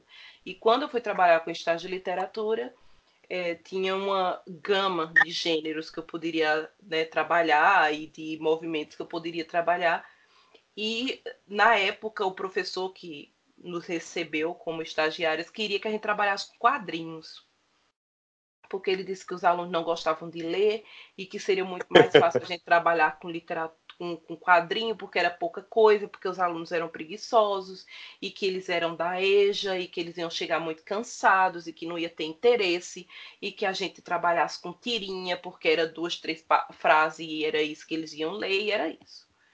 E eu, nesse momento, eu fiquei muito triste, porque eu, eu principalmente quando você está em estágio, você ainda tem toda aquela idealização, né, de que você está mudando Energia. o mundo, você está querendo mudar as coisas, que você está querendo fazer as coisas diferentes e tudo mais. E aí eu disse, não, eu vou trabalhar com literatura de cordel.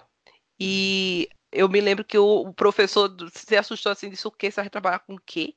Eu disse, eu vou trabalhar com literatura de cordel e eu vou fazer mais eu vou comprar um cordel para cada aluno. E aí eu tive a chance, que é uma coisa para mim muito barata, mas para eles não, eles não tinham acesso. E assim foi muito interessante, porque era engraçado. E a, a abordagem que a gente estudou e a gente tentou, montou com o professor, foi fazendo com que o aluno, a cada aula que a gente tivesse, ele quisesse saber mais. Então, não, a gente não chegou jogando cordel e leiam isso aí, não. A gente foi começou pela xilogravura. Aí mostrou o tipo de desenho, e aí, se vocês lembram de alguma coisa que usa esse tipo de desenho, e eles não. Muitos lembraram de uma novela da Globo que estava passando Cordel Encantado. Cordel Encantado, que a, a entrada era toda uma animação de, de, de, de meio estilogravura. É, e aí a gente foi puxando. Não, gente, não é isso. Vocês nunca leram nada que tivesse a capa assim. E aí no segundo a gente foi levou repente, botou eles para escutar coco de embolada. E aí eles se acabaram de rir, vendo aquelas piadas, aquelas brincadeiras. E aí a gente foi e levou a perna cabeluda. E eu, eu me lembro como se fosse hoje que eles bolavam de rir na sala. Muito bom. Ninguém mesmo. acredita nisso. Não é possível que alguém acredite nisso. Isso é ridículo. Eu, caramba, gente, hum, olha lá, lá em Pernambuco, a eles lenda. acreditam e tem medo, tá? Então, assim, do mesmo jeito que aqui tem medo de saci no interior, que tem medo de curupira, galera tem medo da perna cabeluda. E assim, foi muito bom. Eu acho que eu posso não ter feito tanta diferença na vida desses alunos, mas eu dei o, a, a alguns, eu dei a primeira leitura deles. A primeira livro ou primeira literatura que eles levaram para casa e disseram isso aqui é meu, fui eu que dei. Então assim, para mim foi muito tocante. Você Depois levou a perna cabeluda para eles, foi? Levei, eu levei a perna cabeluda e levei um outro que era de uma moça, que era uma moça, que era tipo a, a história da, da, da noiva que o taxista passa e, e vê ela no meio da. e leva para o cemitério, era basicamente isso, só que era, era estilizada, né, contada em formato de cordel, que era um cordel que não era tão conhecido. E eu levei para eles para mostrar que, assim, as lendas urbanas que a gente pega em internet já foram contadas pelo cordel de outra forma. Eu... E aí eu trabalhei isso com eles e eles gostaram. E assim, depois eu apresentei esse trabalho, inclusive, como foi meu estágio, eu apresentei em alguns eventos acadêmicos. E assim, me tocou muito. E aí a minha pergunta vai para vocês agora. O que é que a gente precisa fazer para que pelo menos o nosso povo saiba o que é literatura de cordel? O que a gente, como professor, né, como professores, que tenha consciência de quão rica é nosso, a nossa cultura, como a gente insere, como é que a gente vence o sistema educacional para colocar ali, sabe, é, a nossa literatura, a, a, nossa riqueza. Como é que vocês pensam em implementar isso mais para frente? Eu acho que assim a gente para para fazer com que as pessoas conheçam o cordel é mostrar o cordel, de fato. O Roberto falou aí sobre o canal no YouTube tem muita gente que conhece, mas tem muita gente que precisa conhecer é, essa questão da aula. Que de cordel. Isso. É, Rafa falando, né, dessa experiência, desse, de, de quanto como foi legal. Eu, eu, digo que a mesma coisa foi comigo quando eu estava no estágio. Uma aula, eu preparei uma aula sobre cordel, quis trabalhar o cordel. Perguntei à professora, né, se eu podia usar o cordel. Ela gostou muito. Aí levei o cordel, a, é, a falar sobre cordel, estrutura, tudo mais. E levei cinco, foi cinco, cinco cordéis diferentes. Inclusive um era falando sobre a velha debaixo da cama, que é um, né, uma coisa mais clássica impossível. Essa é clássica. Pois é, a velha debaixo da cama. Inclusive, inclusive... inventei de cantar essa música num dos programas. Aí eu comecei com o rato e e pedir pro povo continuar, entendeu? E a galera continuou e começou a criar, cara, nos comentários. Olha, é muito bom, cara, muito bom. E foi legal trabalhar cordel, porque é um negócio que diverte, porque a questão da rima, da, né, do ritmo da, da, da rima ali, aquela a métricazinha, fez com que os alunos né, se empolgassem e tudo. É tanto que na aula, a aula, é, os alunos da sala vizinha quis aprender também. Então, hum, a professora juntou as duas turmas. Teve a turma do nono ano, que era o que eu estava lecionando, e a professora trouxe os alunos do primeiro ano do ensino médio para estar tá junto. Então, juntou duas turmas. E aí eu pude lecionar sobre isso e foi muito divertido, porque eu sempre também usei a música, né? Música também. E aí eu, eu levei uma, uma música, eu acho que se eu não me engano, levei Saga de um Vaqueiro, que ela não é um cordel, mas é como se fosse, né? Assim, mais ou menos. E Mulher Nova, Bonita e Carinhosa de Zé Ramalho, para dar uma exemplificada, mais ou menos. E foi muito massa. Todo mundo cantou e todo mundo tá, teve junto ali. Foi, foi bem divertido. Foi muito bom, muito bom. Eu gostei. E eu acho que o, o, as pessoas precisam conhecer mais do cordel.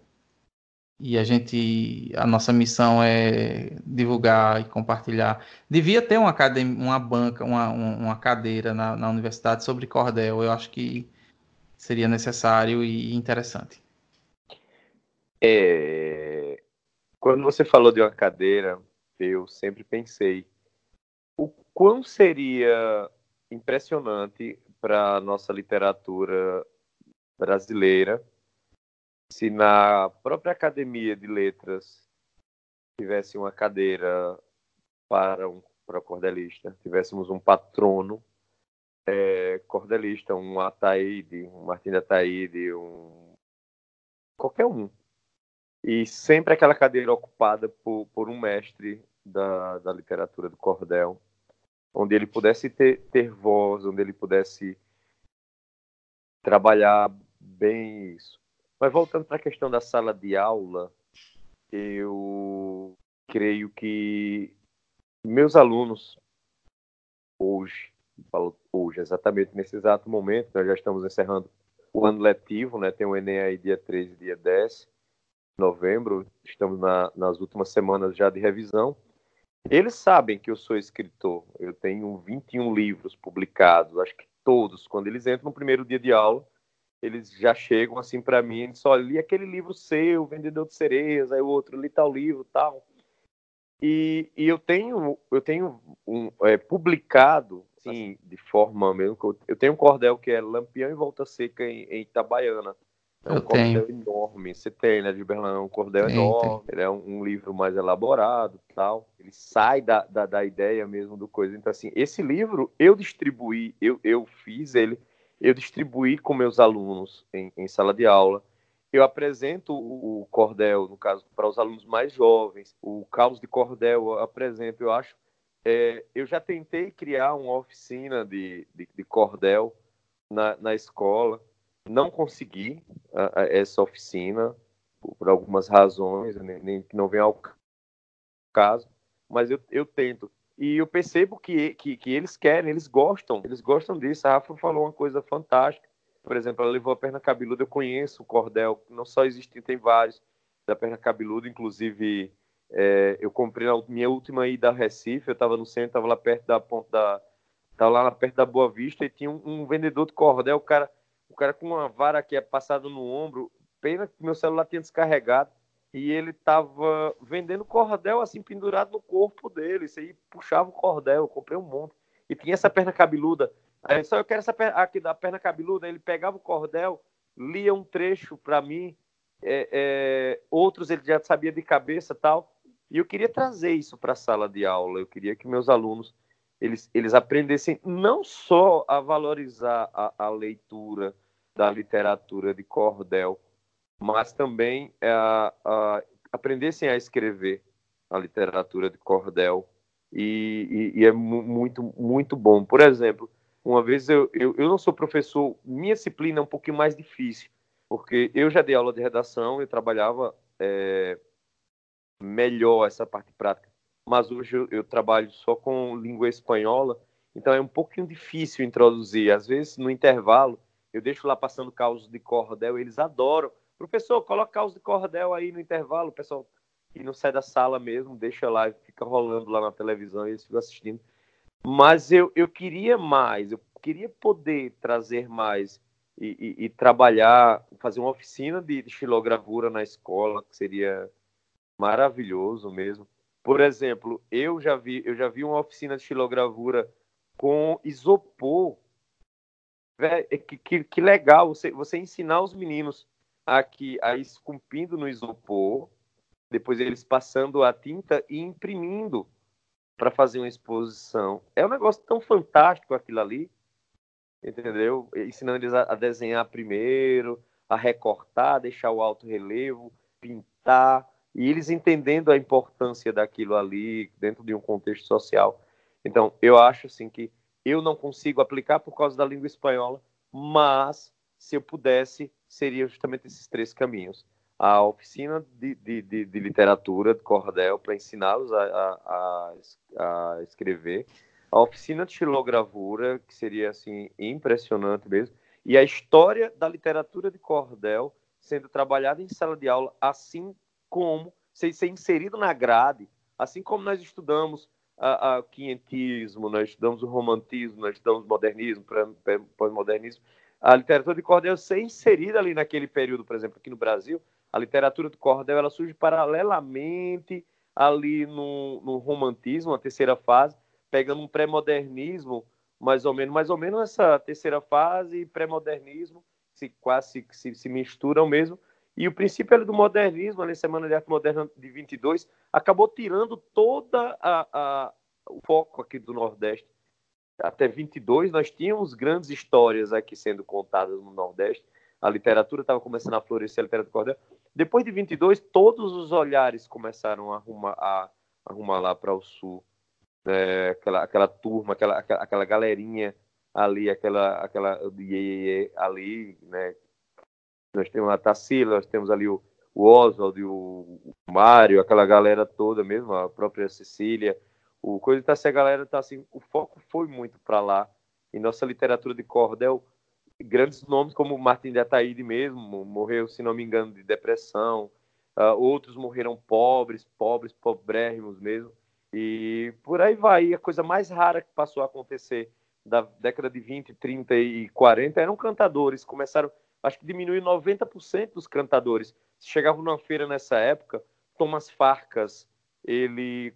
Eu vou mandar para vocês dois um documentário chamado é, Noticiário Nordestino, produzido por Thomas Farcas na década de 60, se não me engano, foi 63 ou foi 64, sobre os últimos cantadores de folhetos, os últimos é, contadores de história de Feira Livre, que eles contavam a história, tipo assim, meio que é, eles davam o primeiro episódio de uma série e o resto, se quiser, se quiser saber, você compre.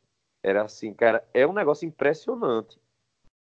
Impressionante. Eu vou mandar para vocês dois, pra vocês verem. Então, assim, infelizmente, nós precisamos resgatar, trazer é, é, para o nosso público, mas só vai acontecer. Não é passando na televisão na abertura de uma novela, não é um canal no YouTube ali mostrando, não é o cangaço na literatura que trabalha um pouco isso.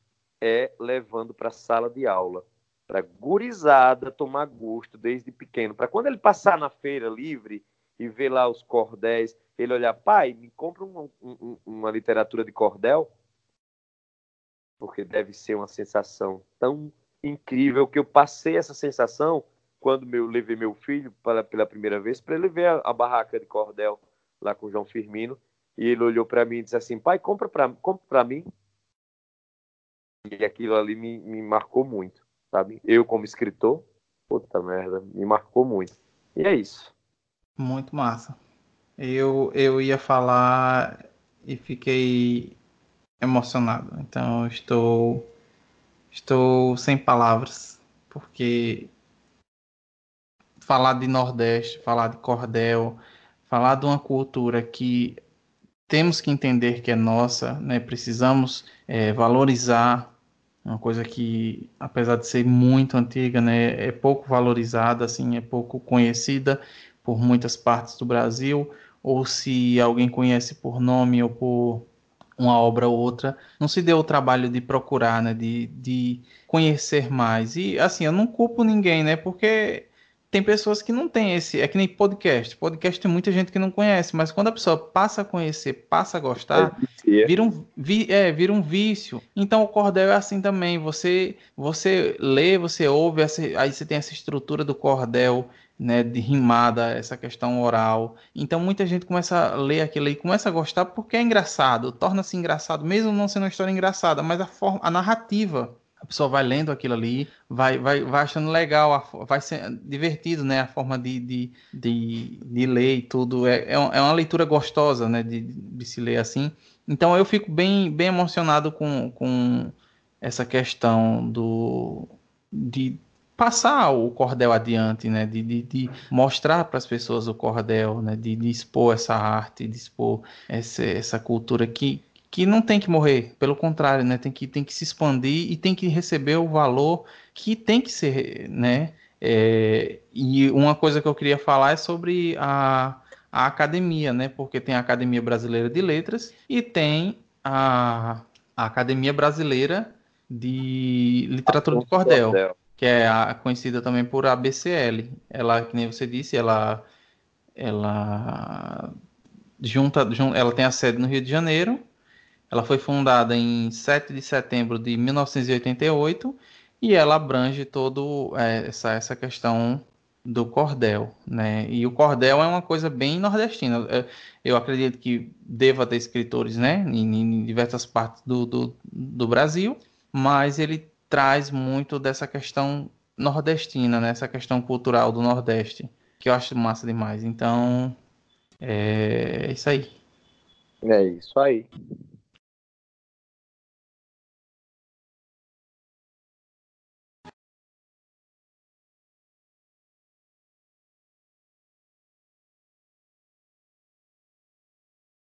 Eu, eu, eu queria finalizar queria finalizar esse episódio com, com um, um, uma, uma obra que eu fiz, que é o nome, é A História do Itacast, né, que é um cordel, um pequeno Olha cordel, que ele resume toda a história do Itacast desde o início até agora, né, e eu quero terminar esse episódio lendo esse cordel.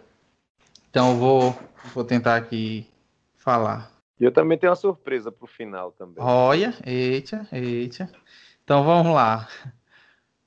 É, a história do EitaCast, né? O nome. E vou dizer aqui. Essa é para os ouvintes, viu? É para todos os ouvintes, porque é uma homenagem a todos os ouvintes e homenagem também aos participantes, aqueles que já foram do EitaCast e os que estão hoje. Então é, eu fiz com todo carinho para vocês, o, todo mundo. Então vamos lá. Quero falar para vocês toda a nossa trajetória. Desde bem no comecinho, eu vou puxa da memória. Contar tintim por tintim, senta aí que vem história. Ano de 2015, Nerdcast era o canal, nós ouvi e comentava o quanto que era legal. Foi então que em certo dia veio a ideia genial. E se nós também fizesse nosso próprio podcast para nós falar sobre o mundo e também sobre o Nordeste? Formamos uma equipe e uma pauta para teste. Mas faltava ainda um nome para identificação, algo bem do nordestino. Nós pensamos um tempão. Veio então na minha mente um popular palavrão. Pensei logo em Eita peste, que aqui é bem normal, mas se falar isso alto, pessoal não dá moral, principalmente os mais velhos, eles brigam sem igual. Ficou então EitaCast, cultura e reflexão. Bora gravar o episódio de algo do coração. Fala sobre videogame ou nostalgia do cão. Depois se desfez a equipe e agora o que fazer? Penamos para arrumar gente e nada de acontecer. Empurramos com a barriga, vamos ver como vai ser. Só tinha Felipe e eu e muitas decepções. Gravamos como pudemos, teve participações. A edição era troncha, ruídos e palavrões. Derrubaram nosso site, foi ruim de recuperar. Hackearam umas três vezes, pensa aí no bafafá. Mudamos o site todo para o negócio funcionar. Lá no episódio 6 a coisa tava melhor. Tinha uma equipe de novo, foi uma alegria só, sem contar a convidada da capital do forró. Eita. Como alguém que não quer nada, ela veio devagar. Rafaela Silva Paz entrou mesmo para somar, como um membro fixo, com vontade de ajudar. Mas algo estava oculto e a gente não sabia. A mulher estribada, muito rica, uma autarquia. Mas falava que era pobre e nós bestas ainda caía. E o Felipe Santana, que também participou desde o início do Itacast, comigo ele fundou. Certa vez pediu a conta, saiu e não mais voltou. Tem o Clever do Kekel e sua sonoplastia, o seu cooler moto Honda e a sua cantoria. Rapaz enamorador, desdrobar ninguém via. Tem também Cigano Igor, bem difícil aparecer, grava vez aqui ou ali, mas muito tem a dizer. Faz os posts do Instagram, criativos para valer. Diego, de nome estranho, dei sua contribuição, com paradas culinárias e também de assombração. Tinha as capirotagens de deixar o cu na mão. Cool, cool, viu? É, é o C-O-L, você não entendeu mal. Sei, sei. João Darlen é o John Red, garotinho inteligente. É o mexedor do site que ele criou pra gente, só que para a gravação ele anda meio ausente. Bruno Melo, enfermeiro, esse era vergonhoso, mas sentia um ventinho na praia que o deixou amoroso. Recebeu também conselho de um participante idoso. Esse aí é mais antigo que a posição de cagar. Wagner Vaguinho Freitas, o terror do Ceará. É joga só com o bolão em sua mesa de bilhar. Um bolão? Vá me desculpando aí, era para eu ficar calado. Mas se tu tens interesse de ficar atualizado, ouça os episódios antigos, que lá tem isso arquivado. Nada contra o Vaguinho, bicho presepeiro, gosta de uma fuleiragem, se falar fica ligeiro, tem um bordão aí é sucesso, já rodou o mundo inteiro. Lembro-me de uma pessoa que já foi do esquadrão, nossa amiga Bela Gomes, sonambulismo em ação, um sotaque paulistano que ecoou no sertão. E também tiveram outros que já foram da equipe, Júlio do Rio de Janeiro e o Rafael de Sergipe, João Paulo do Nintendo, amigo meu e de Felipe. E não posso esquecer de falar algo de mim, eu sou Gilberto Santos, o popular gordinho, escrevendo esse cordel que já está chegando ao fim. Já pensei em desistir e não gravar nunca mais, mas alguns dos feedbacks me fizeram olhar para trás, lembrando do que já fomos para não desistir jamais. E acredito que fiz para vocês algo que preste. Essa é a nossa história, é o nosso podcast e eu tenho muito orgulho de ter feito o EitaCast. Oh, gente, que coisa mais linda! tá, hoje, tá, esqueceu eu.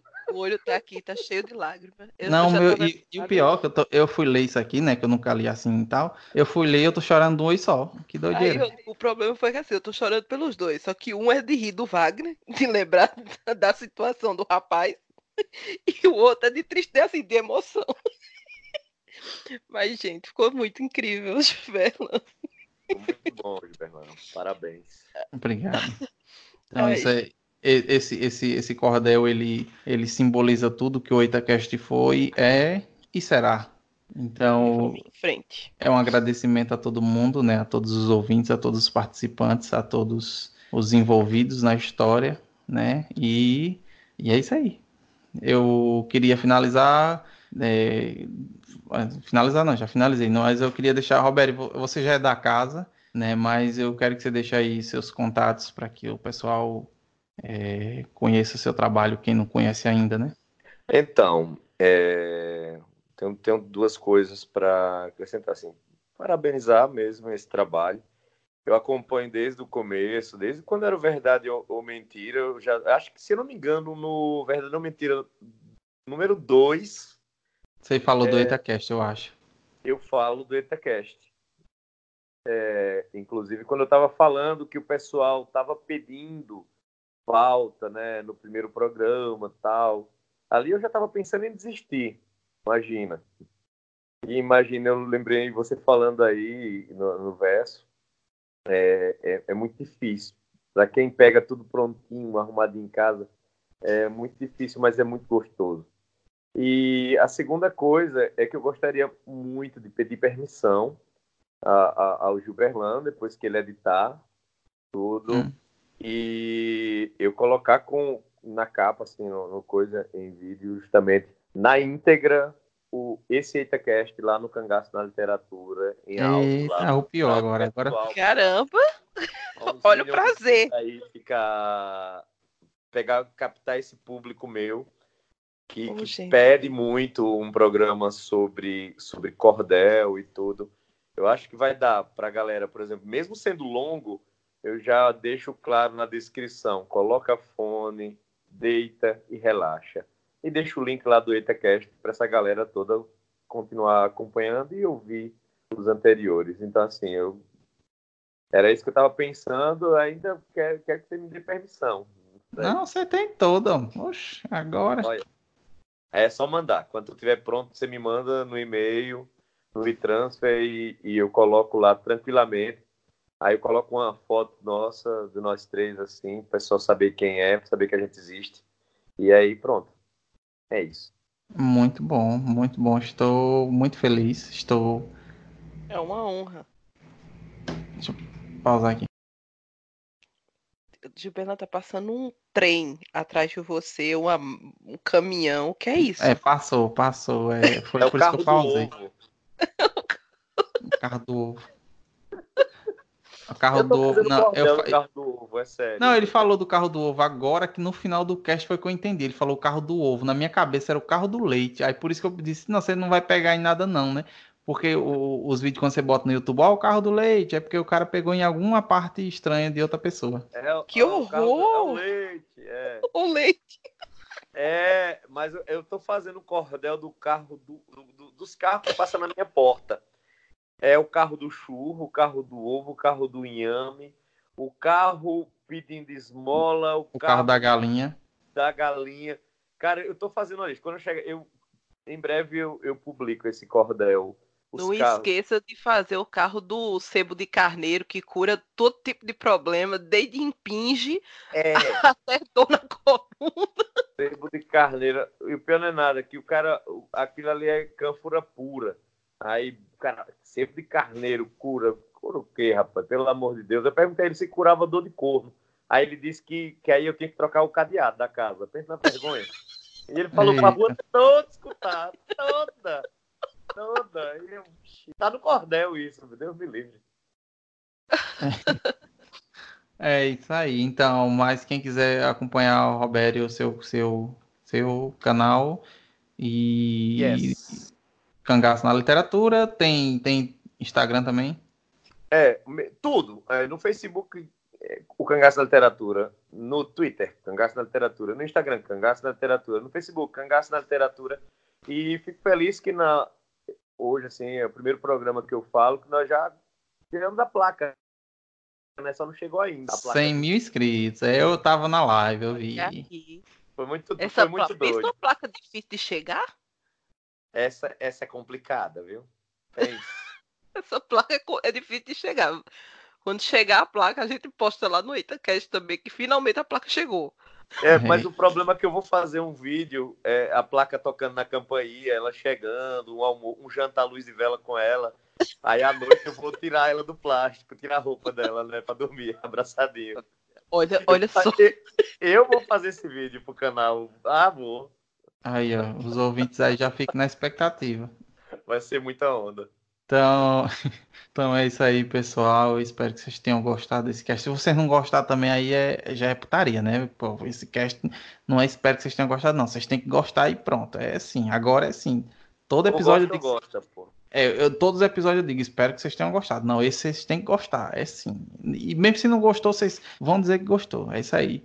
E é isso aí. E aí, é, vocês ajudam também, né, a, a compartilhando o episódio, né, que literatura de cordel é uma coisa interessante, tem que ser compartilhado, tem que ser mostrado. Mostre seu avô, seu bisavô, que já, né, ó, eu ouço isso aqui, ó, o pessoal falando de cordel, ah, cordel, eu conheço, pronto, aí, né, mostre a- o pessoal na escola que nem disse, quem quem quem estiver ouvindo que, que esteja relacionado com a questão da educação, professor ou, ou qualquer outra coisa, passe na sala de aula, né, não não tô falando só o EitaCast, mas digo assim, leve o cordel, faça com que conheçam o cordel, porque é muito interessante e vale a pena ser compartilhado. Então, nos sigam lá também. Eu acho que hoje em dia o EitaCast está mais no Instagram só também. Tem as outras, mas é, eu- por questão de tempo, talvez a gente não. Twitter eu nem sei o que é mais. Mas o Instagram ainda, o Instagram ainda tá, tá valendo. E o EitaCast mesmo, o sitezinho do EitaCast. Então, nos acompanhe, nos, nos mande e-mail, comentários. Pessoal que quiser nos ajudar, né, para comprarmos equipamentos, né, fones de ouvido, é, microfones, essas coisas, nos ajuda no PicPay, arroba Itacast. E é isso aí. Então, até o próximo episódio. Valeu e falou. Tchau, gente. Até a próxima. Tchau.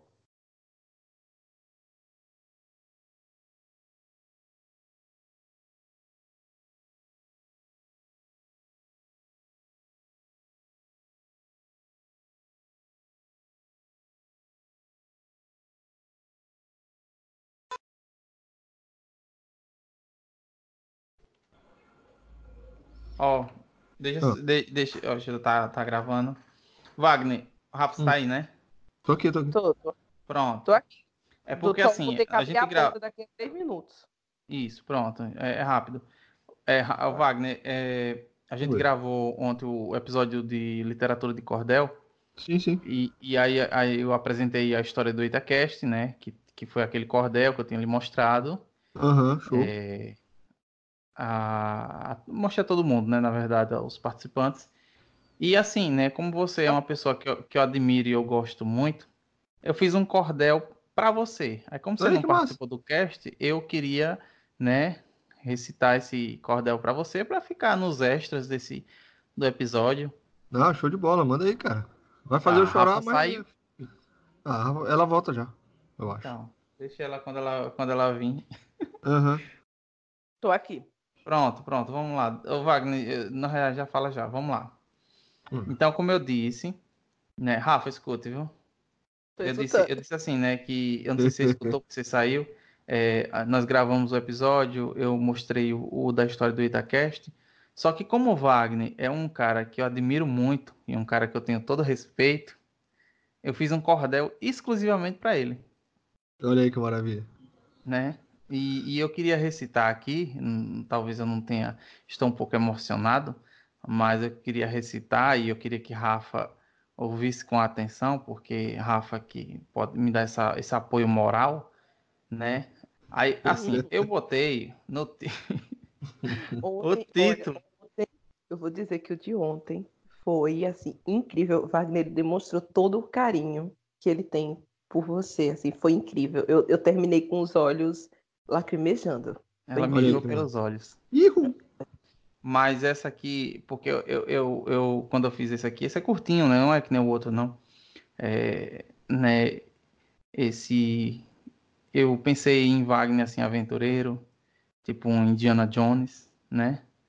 Então, o nome, o nome do, do cordel é As Aventuras do Menino Wagner em busca do ovo perdido. Caralho. Vai lá. Vai lá, Então, eu vou ler aqui. fela da puta. Eu-? Eu nunca me esqueci do que aconteceu. Na minha tenra infância, algo em mim se perdeu. Foi um salto na piscina, olhando para as meninas que o negócio se torceu. Nem percebi o estrago formado em meu calção. Eu só fui ver depois aquela situação. Um saquinho de pitanga, parecia agora uma manga, foi de partir o coração. Caramba. Minha mãe se assustou, fomos logo pro hospital. Corre, corre, minha gente, o menino passa mal. E eu ainda sem entender o que ia acontecer com o pobre Juvenal. O doutor então chegou, abaixei o meu calção, veio trouxendo meus ovinhos com raiva e sem emoção. Foi tanta minha dor que eu até mudei de cor. Ô doutor sem coração. Depois de todo o castigo, ele disse assim pra mim: Vamos ter que operar pra arrancar o bichinho. Aí tu vai ficar legal. Vai voltar tudo ao normal, só não volta teu ovinho. A operação foi sucesso. Até hoje eu tô beleza. E o que sobrou funciona. Isso eu digo com certeza. Pois eu fiz bem direitinho. Nasceu K igual a mim. Perfeição da natureza. Olha aí que massa. Muito Olha. bom, cara. Terminou com homenagem. Muito bom, cara. Muito bom, cara. Porra. Não, não. Honra define, cara. Honra define. Ai. Valeu mesmo, cara. Porra. Pois é, você não poderia ficar de fora. Eu digo, não, poxa, tem que fazer um, um cordel. Não, massa Wagner. demais, massa demais, cara. e o pior é que foi desse jeito aí mesmo. bicho. Não, ficou bem contadinho, ficou perfeito. Foi desse jeito aí mesmo. Porra. Foi incrível, Gil. Eu não sei qual é que tá mais incrível, se é o nosso ou o teu ou do Wagner. Não, o meu, tem, o meu tem seu charme, né? O, Não, o, meu- o, o da equipe é muito bom, mas o meu tem seu charme. Meu Não é. Olha só que, que riqueza. Não, não, Pois cara. é. Não, não, agora sério mesmo. Tá de parabéns, cara. Pô, qu- quisera eu ter metade dessa criatividade. Porra. Eu vou, eu vou, Tá Wagner, eu vou mandar, eu vou mandar para você, para você depois mostrar para tua esposa, para ela. Ah, pode. Manda aí.